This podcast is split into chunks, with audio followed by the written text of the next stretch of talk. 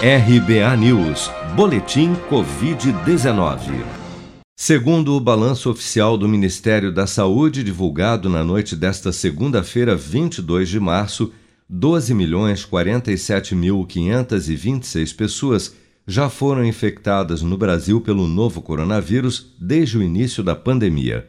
Desse total, 49.293 são de novos casos reportados pelas secretarias estaduais de saúde até às 16 horas desta segunda-feira.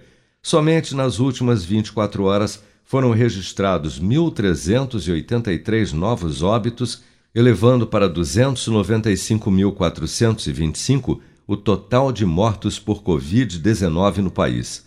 Ainda de acordo com a última atualização do governo, até o momento, 10.507.995 pessoas já se recuperaram da doença enquanto outras 1.244.106 seguem internadas ou em acompanhamento.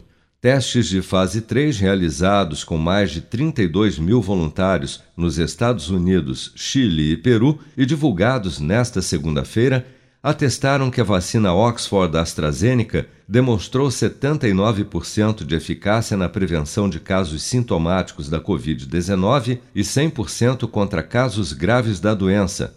A AstraZeneca informou ainda que nestes novos testes, cerca de 20% dos voluntários tinham mais de 65 anos, corrigindo um erro do primeiro estudo clínico da vacina britânica no ano passado. Testes no Reino Unido também mostraram que a vacina Oxford AstraZeneca demonstrou 75% de eficácia contra a cepa P1, variante brasileira do novo coronavírus, como destaca a médica e coordenadora dos estudos clínicos da vacina de Oxford no Brasil, Sue Costa Clemens. Felizmente, a variante brasileira se comporta mais como a variante do Reino Unido, em que sim, há um impacto na neutralização, ou seja, há um impacto na proteção, mas não muito grande. Nós publicamos um trabalho há pouco em que mostramos que a, a proteção cai de 80% para 75%, e é isso que a gente espera para a proteção da variante brasileira. Então, isso é uma notícia bastante positiva além das pessoas estarem imunizadas, protegidas 22 dias após a primeira dose com a vacina da Fiocruz Oxford, é, elas terão também é, proteção contra a, a P1, que é a variante brasileira.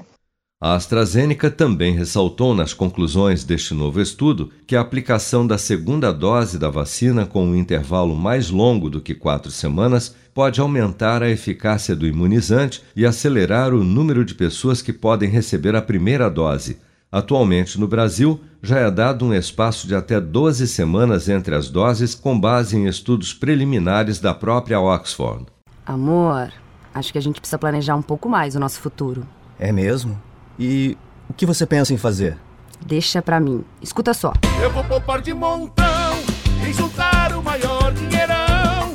Com o Cicred vou fazer render e tem prêmios pra eu concorrer. Promoção Poupança Premiada Cicred. A sua economia pode virar um dinheirão. Traga sua poupança para o Cicred e concorra a 2 milhões e meio de reais em prêmios. Confira o regulamento em poupancapremiadasicredi.com.br. Com produção de Bárbara Couto, de Brasília, Flávio Carpes.